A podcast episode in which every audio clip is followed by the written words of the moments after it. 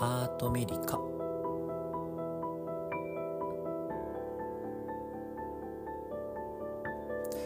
ベルギーへ留学中の医師野口翔平がお届けするアートとメルスンのポッドキャスト。毎週生活の中の気づきから医療のこと。そしてちょっと哲学的なことまで幅広く深くでも分かりやすくをモットーにお話ししていきます。3回であり麻酔科医でもある間に生きる僕が生活の舞台と診察室の間から価値観を左右に振り回すトークをお楽しみください。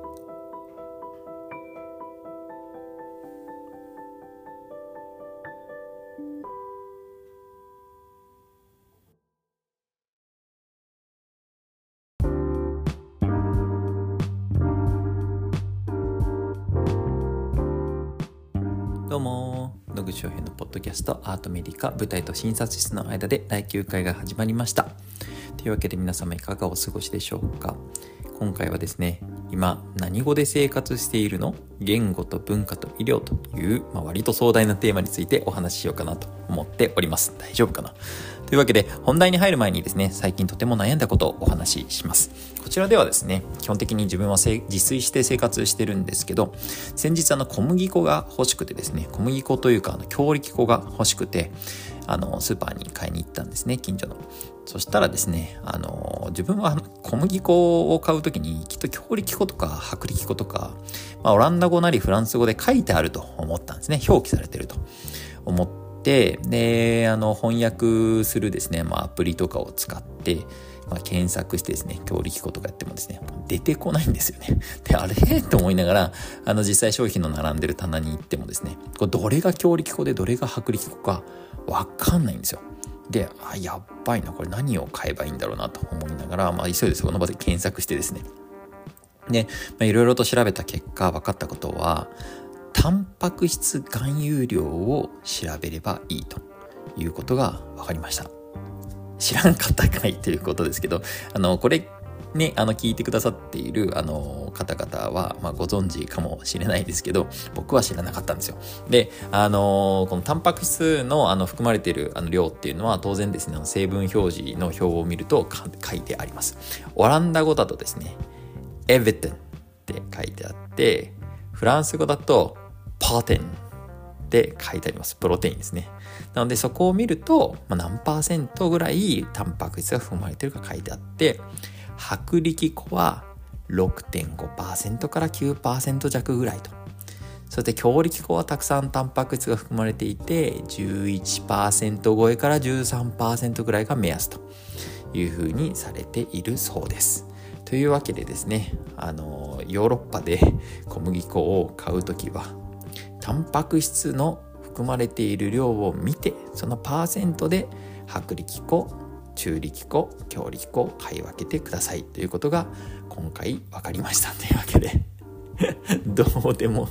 い日本で全く役に立たないトリビアかもしれませんけどあの僕にとってはとっても大事であの僕はですね本当にあの小麦粉を買う時にこの間のあの牛乳の話じゃないですけど本当に10分以上ですねその棚の前で立ち伏してですねあのどれ買えばいいんだろうってスマホをポチポチして悩んでおりました。というわけであの、まあ、雑談はこのぐらいにしてですね、あの、今回のテーマにあの入っていきたいかなというふうに思いますけれども、今何語で生活しているの？言語と文化と医療というテーマについてお話ししたいと思います。で、何語で生活しているの？っていうと、まあ、基本はもちろんあの、英語を喋ってるんですけど、あの、こちらはですね、実はあの、オランダ語がメインです、ルーベンは。で、あの、ベルギーは珍しいことに、オランダ語とフランス語と英語と、まあ、ドイツ語っていうですね、まあ、この4カ国4カ国語が話されている地域です。ベルギー自体には母国語がないんですね。なので、まあ、以前僕がちょっと言っていたドイツだと、まあ、ドイツ語がメインでちょっと英語喋れる人いますとかですね、まあ、フランス語だとフランス語がメインでちょっと英語喋る人いますとか、イタリア語もそうですね、イタリア人はイタリア語をお話しして、で、英語ちょっと喋りますっていう国が、まあ、ヨーロッパの中でも多いんですけど、ベルギーの場合は4つぐらい本当にみんな喋れると。いうところが、まあ、ちょっと特徴かなというふうに考えています。で、あの、ベルギーの中でもですね、北の方のオランダに近い方をフランデレン地域というふうに呼ばれていて、まあ、よくこっちの人だとフレミシュ、フレミシュって言ってますけど、あの、まあ、オランダ語を中心に話して生活しています。そして南の方にワロン地域っていうのがあって、ワロン地域はフランス語をメインに話して生活がされているので、まあ、さっきの小麦粉の話じゃないですけど、まあ、大体どの食品にもですね、オランダ語とフランス語を併記されているというのが、まあ、ベルギーの実態です。そして、首都、えー、皆さんご存知のブリュッセルは、あの EU の国際機関がたくさんあるところなので英語がたくさん話されていてでメインはフランス語で、えオランダ語も当然話すことができるというような、え地区が、まあ、ブルッセル首都圏です。まあ、そんなコーナーでですね、まああのまあ、ドイツ語を話す人は少ないんですけどあのオランダ語とフランス語と英語とドイツ語をみんな話せる、みんな違うかなまあ、オランダ語、フランス語、英語ですかね、喋れる、みんなが喋るのは。プラス、ドイツ語喋る人もいるし、ちょっとイタリアにいました、イタリア語喋れる人もいるし、ね、あの、そういう形でみんな言語に非常に、あの、優れた国です。で実際医療の現場はどうかっていうとですね現場ではあのオランダ語を中心に話されていてカンファレンスとか申し送りとかは大体オランダ語でされてますし患者さんもオランダ語を中心にしゃべる人が多いので患者さんとドクターそれから看護師さん助産師さんとの会話は大体オランダ語です。ただ僕はそんなにオランダ語を話すことはできないので、自分が実際麻酔の主義を行うときはですね、あのー、まずちょっとオランダ語で挨拶して、でもごめんね、オランダ語そんなに喋れないので、英語で説明してもいいですかっていうふうにお断りをしてから英語で喋ることにしています。で、実際僕は英語で喋ってもですね、助産師さんがさっき申し上げた通りですね、どの国の言葉も大体喋れるので僕の英語を即座にオランダ語に訳してくれたりとかフランス語に訳してくれたりしてですね同時通訳しながら解除をしてくれるというですねスーパーマン状態でいつも助けてもらっています。で参加の先生たちはオランダ語を中心に話しているので、まあ、あのやっぱり会話に入っていったりとか、まあ、手術中にこれをこうしてっていう指示を拾う時にはですねあのオランダ語を理解できてないといけないので、まあ、一生懸命その辺を勉強しなきゃいけないところかなと感じています。で、まあ、スイカの同僚はですね、あの、僕と話すときは英語で喋ってくれて、同僚同士で話すときはオランダ語で喋っているような、そういう感じですね。でもみんな本当に英語を喋ることが、あの、堪能なので、あの、英語で十分コミュニケーションを取れて、まあ、何言ってるかもちろんわかりますし、あの、僕からも、あの、日本ではこうやってるんだよとか、これはこうした方がいいのかなとかいう悩みをですね、あの、相談したりとかしています。でルーベン大学は非常に大きなあの大学なのでヨーロッパ中からインターナショナルフェローが来ています。で彼らは例えばさっき申し上げたようなこうイタリアから来ていたりとかですね。それからポルトガルから来てたりとかブラジルから来てたりとかスロバキアから来てたりとかいろんなところから来ているので、まあ、彼らと喋るときは基本は英語ですね。でいろんな国の文化をあの彼らを通じて知ることができるのは本当にこれはありがたいことで今回の留学の、まあ、自分の中での本当に大きな大きなあの収穫というかですねあの学べていることだと感じています。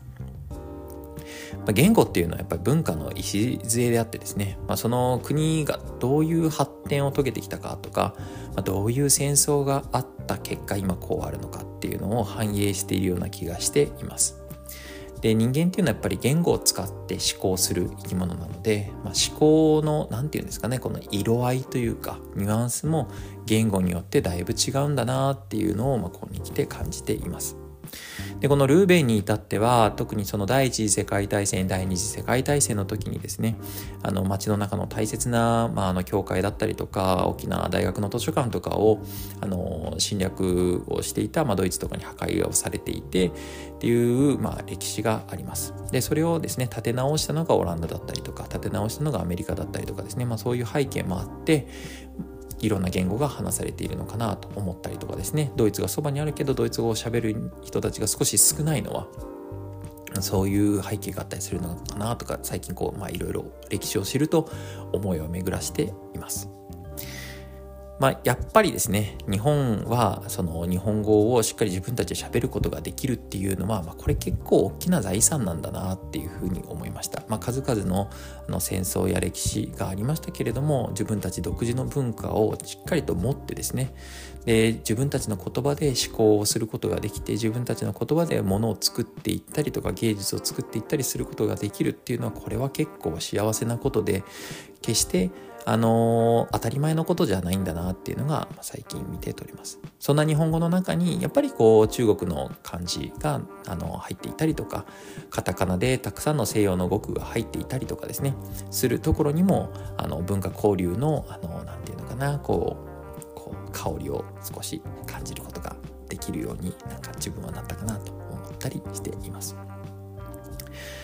でですね、あの、まあ、ちょっと医療に、まあ、話を戻して考えてみると、まとかくドイツから日本の西洋医学はあの発展してきたのかなっていうふうに、まあ、思いがちですけれども、まあ、よくよく考えてみるとですね杉田玄白をはじめとして江戸時代に西洋医学がぐわっと日本に入ってきて発達した大元って蘭学でしたよね。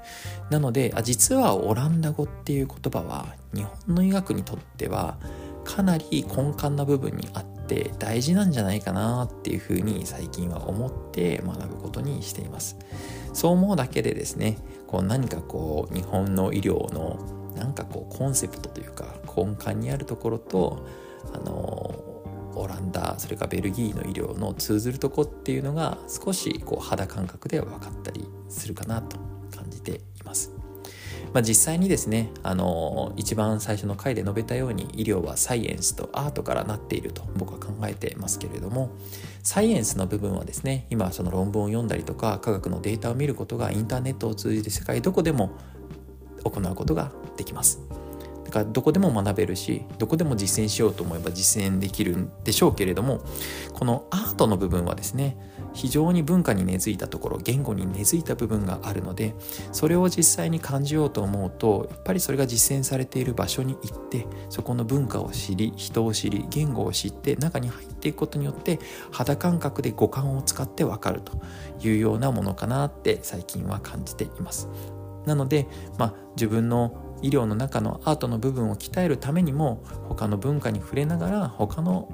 医療圏の,、まあそのアートを感じていくことっていうのはこの留学することの大きな意義なんだなというのが、まあ、最近1ヶ月過ごして感じた結果かなと思っております。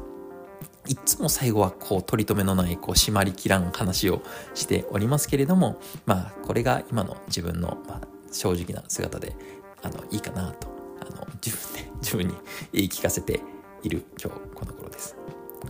次回はですねあのこの文化の話に引き続いてですねあのまたまた生活と医療を混ぜたような話を続けていきたいというふうに思っております。あでも来週僕誕生日なんですよね。なんでちょっと誕生日の話しようかな。うんどうしよう。それではまた。